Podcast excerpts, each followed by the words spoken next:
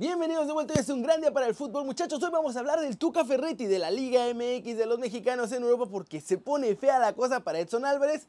Y Raulito sigue en su vida, hablaremos del Madrid, del Atlético, del Barcelona, del Manchester United, de Cristiano Ronaldo, muchachos, de todo esto. Y mucho, pero mucho más, como ya lo saben, en las flash internacionales, así que intro.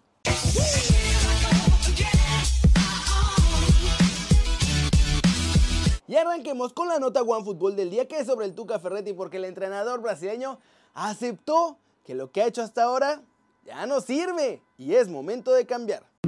Yo me refería más a que tenía que cambiar algo, no jugadores. Porque la verdad, ¿por qué tengo que cambiar los jugadores? Tengo que cambiar algo yo, buscar inventar algo distinto para que pueda, o sea, los jugadores producir más siento que de repente estamos produciendo pocas oportunidades de gol. Entonces tengo que hacer algo yo, inventar algo, no sé, modificar principalmente. No creo que inventar porque las invenciones no van con mi, mi librito, pero sí modificar algo, sí lo tengo que hacer. ¿Cómo la ven muchachos? Es la primera vez que escucho al Tuca decir que él debe cambiar para que mejoren las cosas en Tigres. Uh, ¿Creen que realmente lo hará? Vamos a ver. Y recuerden que si quieren saber todo de los Tigres o de la Liga MX pueden bajar la app de OneFootball. Es totalmente gratis y el link está aquí abajo. Pasemos con noticias de la Liga MX. Y es que a veces pensamos que nuestra liga está en el mejor nivel del mundo, pero un nuevo ranking mundial nos acaba de dar así, miren, un duro golpe de realidad. Y es que un nuevo estudio de la Federación de Historia y Estadística ha rankeado en orden de importancia y de nivel las ligas de todo el planeta, en la que colocan a México como la número 21. La liga de todos nosotros es la mejor de CONCACAF, pero está muy lejos de ser top mundial.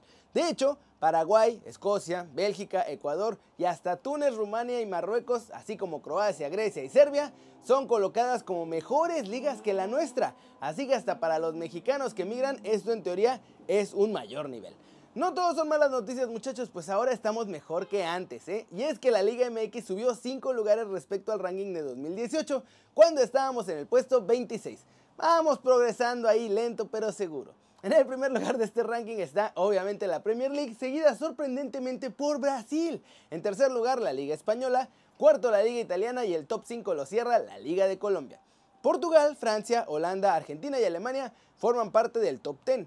Ah, y para los que dicen que la MLS ya alcanzó a la Liga MX, parece que tampoco, porque la Liga de Estados Unidos no está ni en el top 3 de CONCACAF, de acuerdo al ranking, donde ponen a Costa Rica y Guatemala como mejores ligas. ¿Cómo ven muchachos? A mí honestamente me saca de onda eso de ver a Brasil y Argentina tan arriba en el listado. No creo que México sea un top 5, por ejemplo, del mundo, pero por lo menos creo que sí deberíamos estar entre el top 10 y el top 15. ¿Ustedes qué piensan? ¿La Liga MX se merece el lugar 21 del mundo?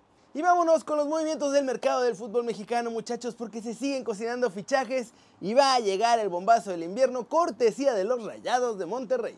Juan Ignacio Dineno ya es jugador de Pumas, los del Pedregal ya pagaron 4.2 millones de dólares por su fichaje y ahora simplemente están a la espera de que viaje a México para hacer todas las pruebas médicas. Si todo sale bien ahí, firmará como nuevo jugador Puma esta misma semana.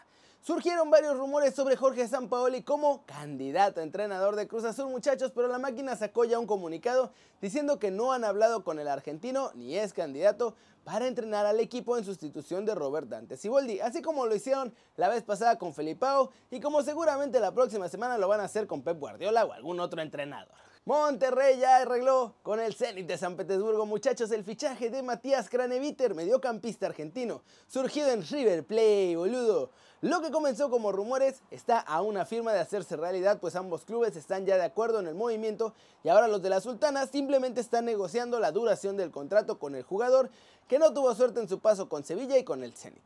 Con esta llegada también se puede dar la salida de Charlie Rodríguez al fútbol europeo, muchachos, pues el sudamericano juega exactamente la misma posición que el mexicano, por lo que es doble buena noticia este movimiento y las puertas se abren cada vez más para Charlie, muchachos, ¿cómo la ven? ¿Será que Craneviter llega a ser ese bombazo que manda Charlie al viejo continente? Les digo, los dos juegan en la misma posición, así que no se sorprendan si pronto empezamos a escuchar noticias de Charlie y un nuevo club allá en Europa. Uh, a mí me gusta la idea. Y ahora hablaremos de los mexicanos que hay en Europa, porque hay noticias de muchos de ellos, muchachos, con respecto a su presente y a su futuro. Y sí, hay buenas y malas noticias. Con Néstor Araujo de regreso en el equipo titular después de su lesión, el Celta de Vigo sacó un empate a un gol con el Athletic de Bilbao. Estuvieron luchando mucho al frente, pero no pudieron pasar de este empate.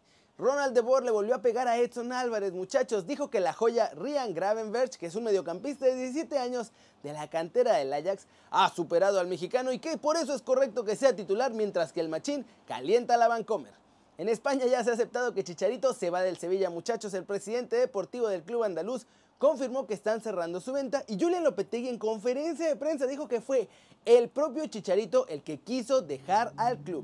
Hernández será anunciado oficialmente mañana como fichaje del Galaxy y el miércoles estaremos ahí en su presentación muchachos en Los Ángeles viendo cómo llega nuestro chavo a la MLS. Los aficionados del Napoli están hartos de Gennaro Gatuso y sus malos resultados.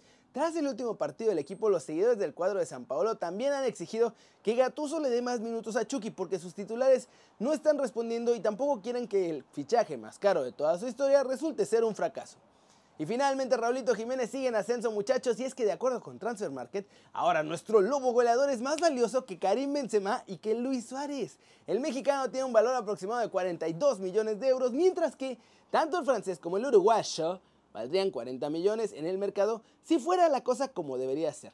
En la vida real, cada día que pasa, Raulito está más cerca de ser un fichaje de 100 millones de euros y en este canal no podríamos estar más orgullosos de eso. ¿Cómo la ven? Le pegan duro a Edson en Holanda, muchachos. Lleva ya dos partidos sin jugar nuestro chavo. La cosa no pinta bien para esta segunda mitad.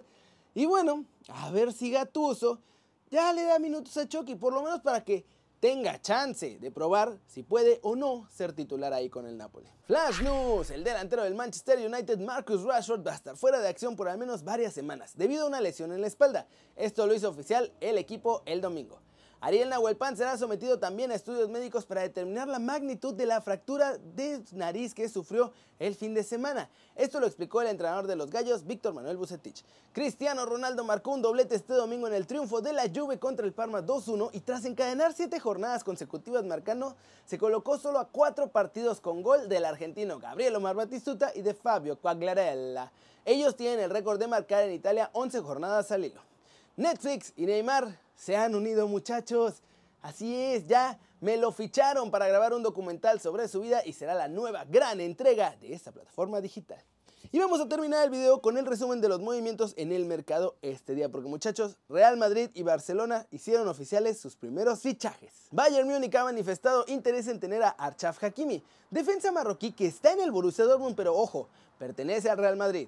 El Nápoles ha hecho también oficial la contratación del defensa central Amir Ramani, de 25 años, que llega del Gelas Verona por 14 millones de euros, pero se queda ahí en el Gelas, cedido hasta que acabe la temporada. El portero Lovre Kalinic, que pertenece al Aston Villa, jugará cedido hasta el final de la temporada en el Toulouse de la Ligue 1. Esto lo confirmaron ya los dos clubes. Reinier es nuevo jugador del Real Madrid, muchachos. Acaba de cumplir 18 años, es campeón de la última Copa Libertadores con el Flamengo. Tiene mucha técnica, mucha creatividad, es un centrocampista ofensivo que además está seleccionado en el preolímpico con Brasil. El Albacete Balompié y el Barcelona también hicieron oficial el traspaso de Rey Manash. El internacional albanés firma hasta el 30 de junio de 2023 con una cláusula de rescisión de 50 millones de euros. Ekambi deja el Villarreal y jugará cedido hasta el final de la temporada en el Olympique de Lyon. El préstamo es por 4 millones de euros y va acompañado, muchachos, de una opción de compra de 11.5 millones más. El Aston Villa también ha hecho oficial el fichaje de Muana Samata, jugador que llega desde el Genk y que firma para los próximos 4 años y medio. Víctor Moses es nuevo jugador del Inter de Milán. El cuadro lombardo anunció el acuerdo para que el nigeriano se una al club en este mercado de fichajes. Y finalmente el Atlético de Madrid, muchachos, volvió a la carga para hacerse con los servicios de Enilson Cavani e hizo otra oferta de 11 millones de euros al PSG para que ya se lo vendan. ¿Cómo la ven, muchachos? Barcelona y Real Madrid con sus primeros fichajes oficiales.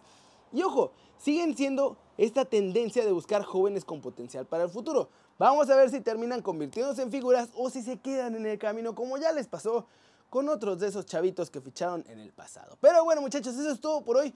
Muchas gracias por ver este video, ya saben, denle like si les gustó y métanle un zambombazo durísimo esa manita para arriba si así lo desean. Suscríbanse al canal si no lo han hecho, ¿qué están esperando? Este va a ser su nuevo canal favorito en YouTube. Denle click a la campanita para que le hagan marca personal a los videos que salen cada día y YouTube les avise que ya están las noticias calientitas. Muchachos, yo soy Kerry Ruiz y como siempre, un placer ver sus caras sonrientes y bien informadas. Chao, chao.